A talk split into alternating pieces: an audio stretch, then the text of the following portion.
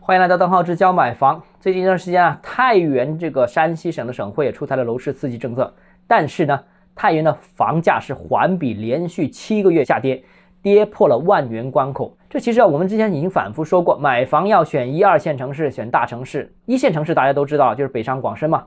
那什么是二线城市呢？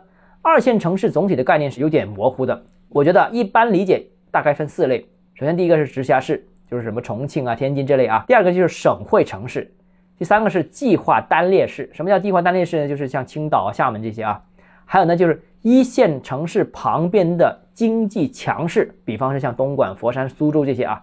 那这一大类型我们都可以称之为二线城市。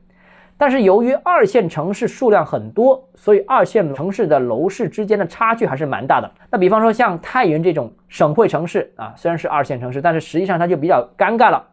作为省会，是一个片区经济的中心、文化的中心、政治的中心，那对省内的居民的确是有比较大的吸引力。